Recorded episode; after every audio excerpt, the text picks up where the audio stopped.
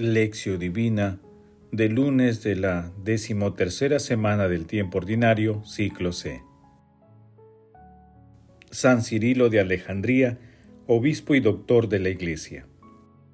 Tú, sígueme, y deja que los muertos entierren a sus muertos.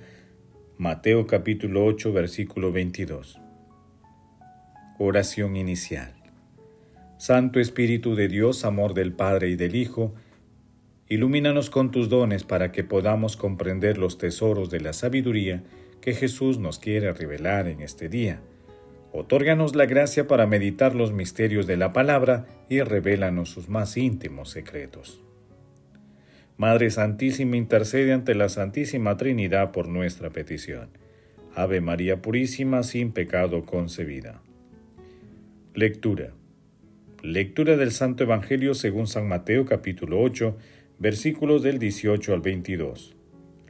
En aquel tiempo, Jesús, viendo que rodeaba mucha gente, dio orden de atravesar a la otra orilla. Se le acercó un escriba y le dijo, Maestro, te seguiré a donde vayas. Jesús le respondió, Los zorros tienen mandrigueras y las aves del cielo nidos, pero el Hijo del Hombre no tiene dónde reclinar la cabeza.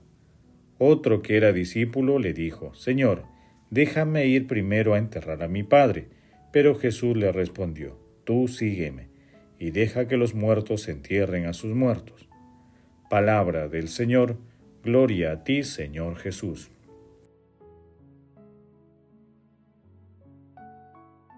Ni siquiera pidió al Señor que le permitieran ir a su casa y dar la noticia a los suyos. Por lo demás tampoco lo hicieron los pescadores. Estos dejaron las redes, la barca y padre, y Mateo su oficio de alcabalero y su negocio para seguir al Señor. San Juan Crisóstomo. Hoy celebramos a San Cirilo de Alejandría, obispo y doctor de la Iglesia, que elegido para ocupar la sede de Alejandría en Egipto, trabajó con empeño para mantener íntegra la fe católica y el concilio de Éfeso defendió los dogmas de la unidad de la persona en Cristo y la divina maternidad de la Virgen María. Murió en el año 444. El texto de hoy, que se encuentra también en Lucas capítulo 9, versículos de 51 a 62, versión que meditamos ayer domingo, aborda las condiciones para el seguimiento cristiano. Jesús responde de esta manera exigente y radical con la expresión, Tú sígueme y deja que los muertos entierren a sus muertos. De esta manera señala claramente que el seguimiento no debe aplazarse y el discípulo no debe perder el tiempo en cosas y situaciones que no tienen proyecciones futuras y fundamentalmente que no tienen relación con la vida. El escriba no era consciente de ello. El seguimiento a Jesús no admite condiciones, implica rechazar obligaciones humanas, si es que retrasan la obediencia al Señor.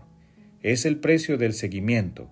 El seguimiento implica cumplir los mandamientos y hacer realidad las bienaventuranzas por donde vayamos.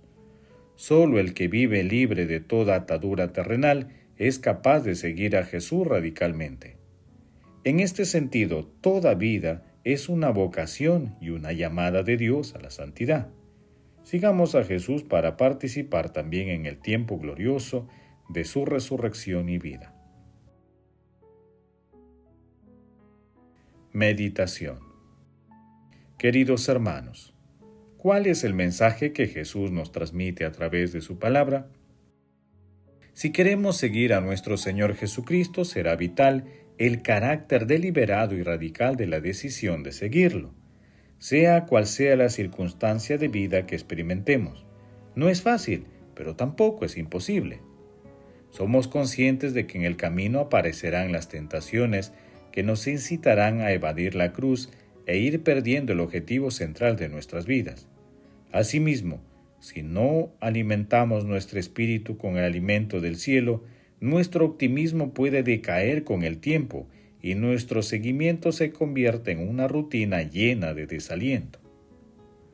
Todos estamos llamados por nuestro Señor Jesucristo a participar activamente en el plan divino de la salvación.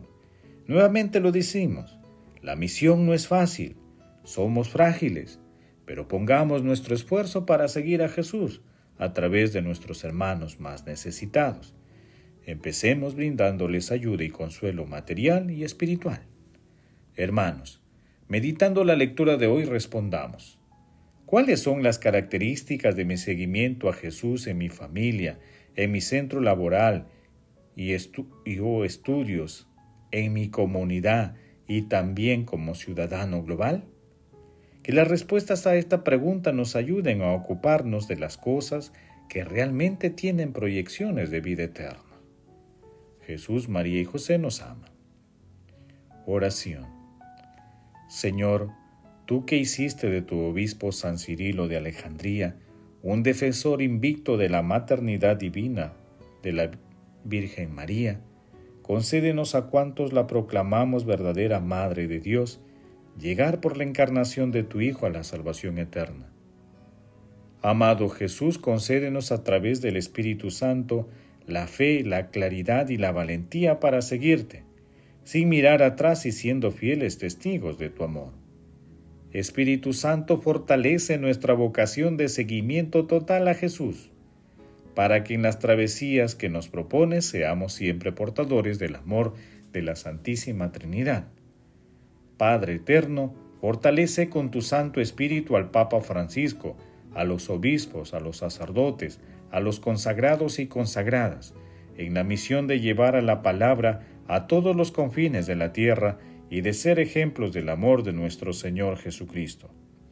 Amado Señor Jesús, te suplicamos recibas en tu reino por tu inmensa misericordia a nuestros hermanos difuntos. Dulce Madre María, Madre Celestial, intercede ante la Santísima Trinidad por nuestras peticiones contemplación y acción. Contemplemos a nuestro Señor Jesucristo con una meditación de San Alfonso María de Ligorio. Dios es el mismo, su riqueza, porque Él es el bien infinito. Este Dios siendo rico se hizo pobre haciéndose hombre, con el fin de enriquecernos a nosotros, miserables pecadores.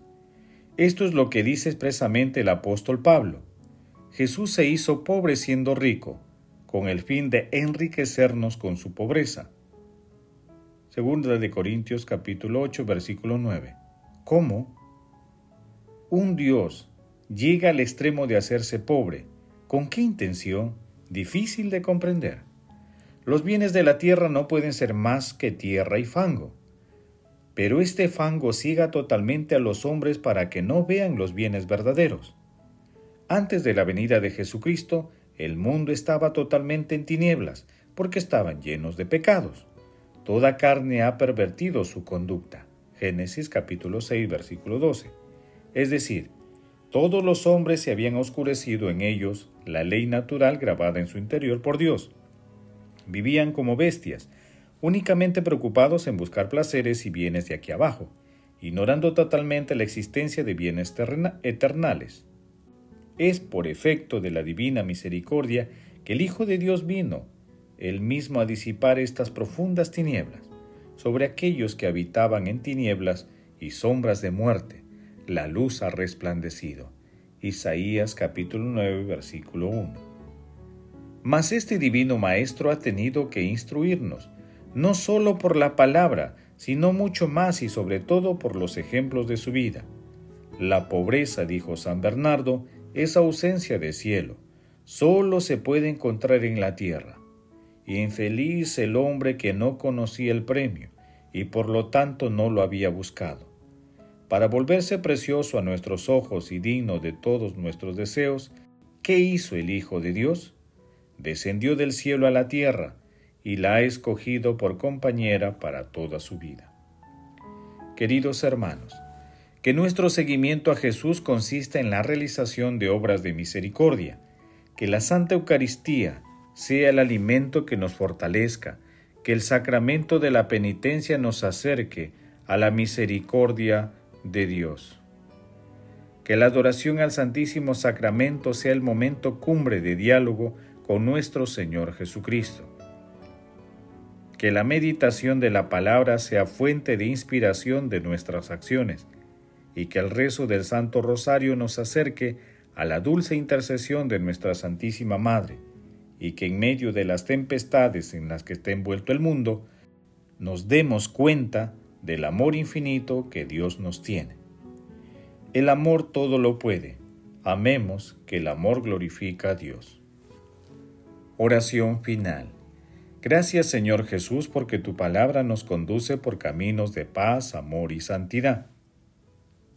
Espíritu Santo, ilumínanos para que la palabra penetre en lo más profundo de nuestras almas y se convierta en acción. Dios glorioso, escucha nuestra oración. Bendito seas por los siglos de los siglos. Madre Santísima, intercede ante la Santísima Trinidad por nuestra petición. Amén. El Señor esté con ustedes y con tu Espíritu. La bendición de Dios Todopoderoso, Padre, Hijo y Espíritu Santo, descienda sobre ustedes y los acompañe siempre. Amén. Bendigamos al Señor, demos gracias a Dios.